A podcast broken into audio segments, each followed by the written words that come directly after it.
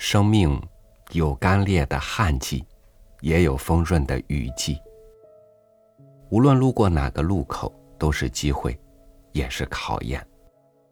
只是今年的夏天，雨季和旱季在时间和空间上都是那么的泾渭分明。大自然在给我们一个夏天，并且是一个不同以往、不同寻常的夏天。与您分享张杰的文章《过不去的夏天》。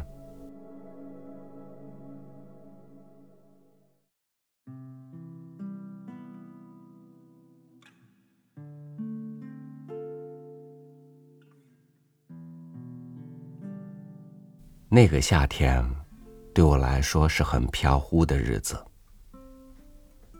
有一段时间，我对人们的嘴。产生了一种奇怪的反应，虽然能听见别人说话的声音，却不知道那声音的内容。我常常打断别人的谈话。对不起，我不明白你在说什么，我现在不想谈话。要不我就翻着白眼，充满怀疑和恶意的看着说话人的嘴。我发现，所有的嘴似乎都有缺陷。起初，我认为这不过是属于社会心理的一种现象，为此，我经常对着镜子照看我自己的嘴。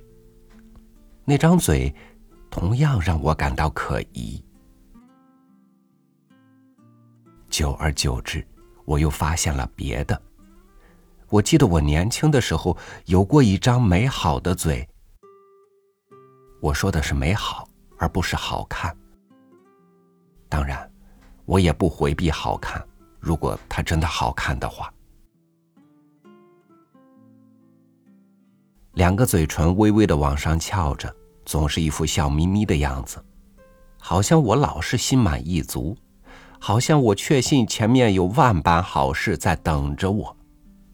等等，等等。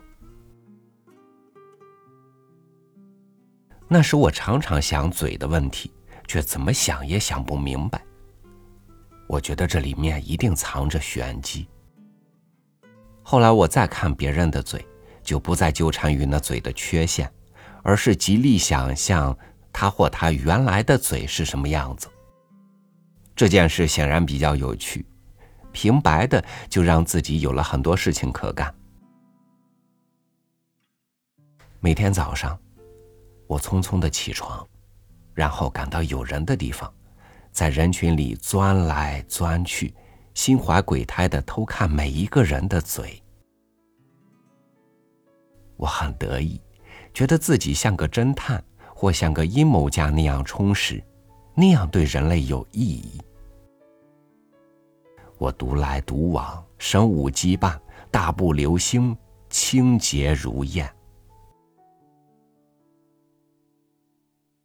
后来，我在一个夏天回到北京。我记不清那是哪一个夏天。我很着急。要是你老是想一件事，又老是想不起来，你也会像我一样着急。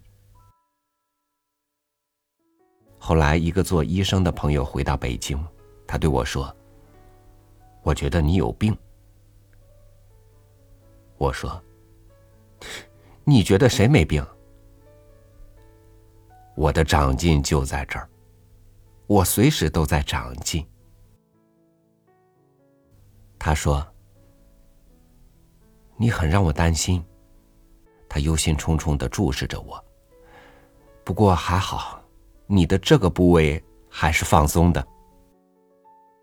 他的手指在我嘴唇四周划了一个圈，我抖了一下肩膀，看来不只是我一个人注意别人的嘴。要是所有的人都去注意别人的嘴，我不知道这是好还是坏。就像过去全民抓粮食、全民抓老鼠、全民抓钢铁、全民抓等等一样。这说明你还能排遣？排遣什么？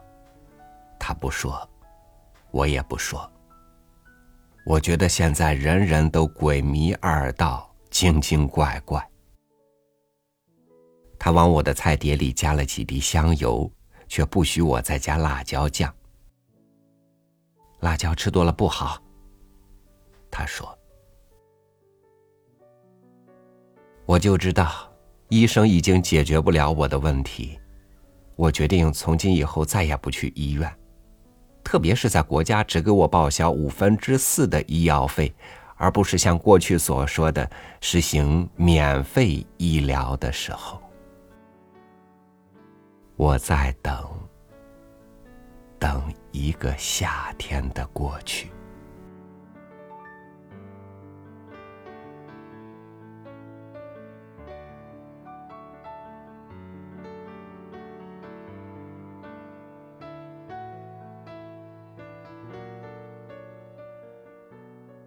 我们创造一个世界，一半用手，一半用嘴。我们要把思想表达出来，才能完成拼凑世界的微小碎片。我们说的话有真假，所以世界有了善恶。